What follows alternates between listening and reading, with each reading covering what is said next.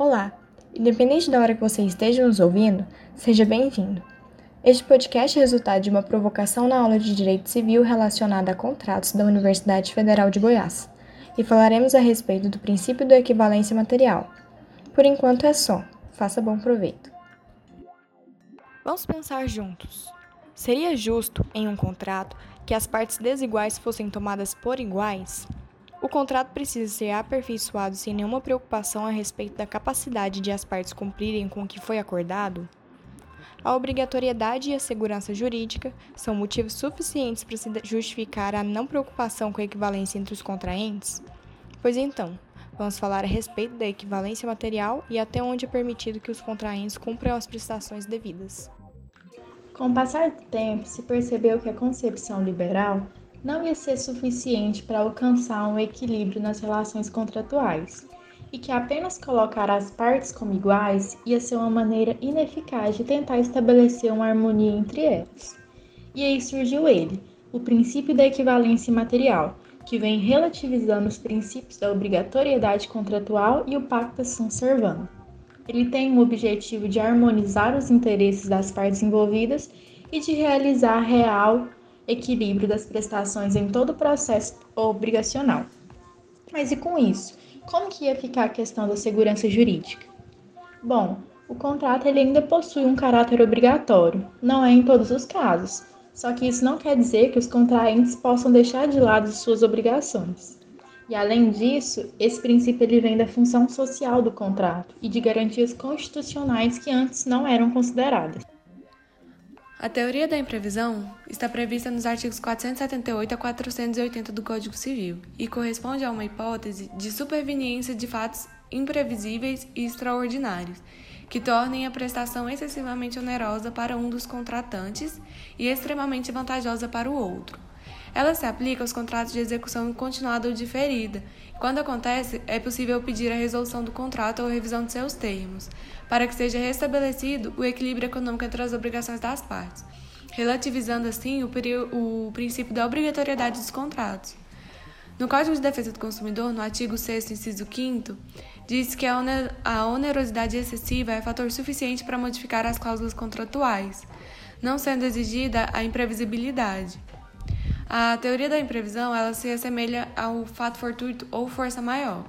A diferença é que na onerosidade excessiva, o evento ele não impossibilita a prestação da obrigação. Ele indica apenas uma dificuldade.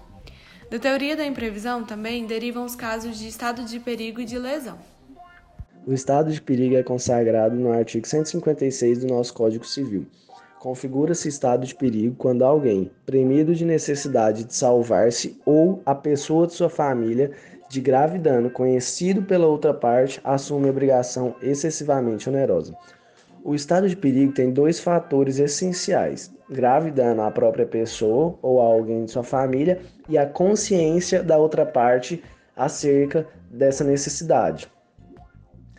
Aqui vai se levar em consideração a condição financeira do promitente, ficando a cargo do juiz a análise devida para identificar se há cabimento. É importante que seja demonstrado que aquela situação na qual a vítima é posta não seria assumida em condições normais, sem nenhuma ameaça ou depredação pessoal.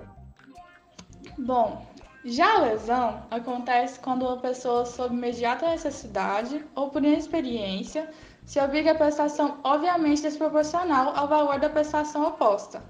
Nesse caso, é irrelevante a situação econômica da pessoa lesada ou o conhecimento da outra parte da situação de extrema necessidade ou inexperiência.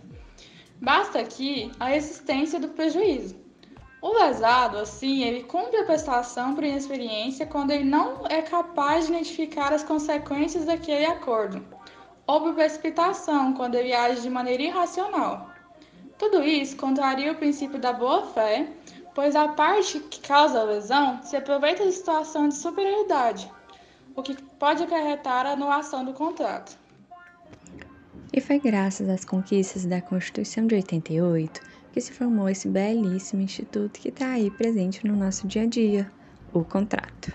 E não, a autonomia da vontade não foi aniquilada, mas, claro, mitigada pela primazia do bem comum do Estado Democrático de Direito. pois é essencial proibir as vantagens indevidas como forma de não deixar que as partes se submetam a um acordo injusto. Logo, criou-se limites para permitir a circulação de riquezas dentro de parâmetros que considerem a sociedade como um todo.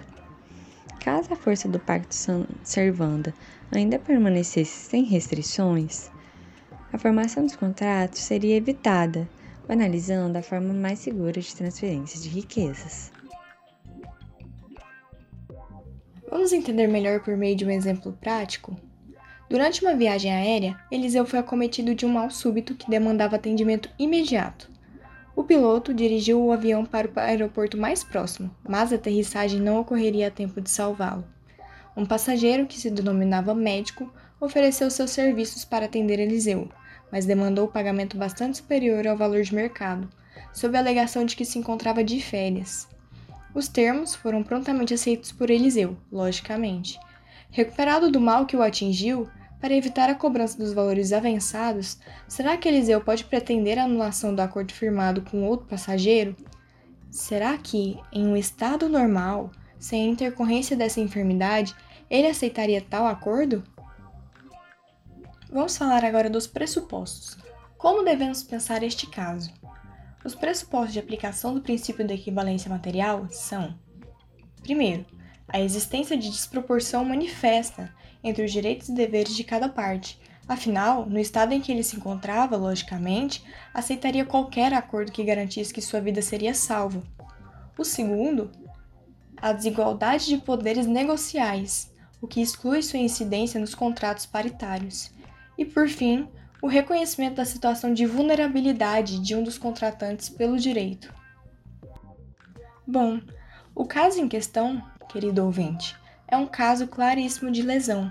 Imagine só. Se configura a vantagem desproporcional de uma parte em prejuízo da outra que contratou por uma necessidade urgente. Então, impõe-se ao necessitado a celebração do negócio prejudicial. Assim, são considerados requisitos objetivos. Clara desproporção entre as prestações, que leva à obtenção de lucro exagerado e incompatível com a situação. E objetivo, o aproveitamento por uma das partes do estado psicológico do outro, consistente em premente necessidade. Finalizando, é imprescindível ao jurista de hoje o abandono do formalismo e do absolutismo e a aceitação da relativização de certos conceitos na busca de soluções para as questões que se apresentam na realidade contemporânea. Apenas assim, a realidade jurídica estará de acordo com os ditames constitucionais e com os anseios da sociedade. Tratamos, enfim, de um princípio valiosíssimo ao nosso direito, o da equivalência material. Até a próxima. Este podcast teve a participação de Ana Luísa de Melo Almeida, Evelyn Nunes, Isabela Correia, Guilherme Galeno, Marcela Santos e Natália Almeida.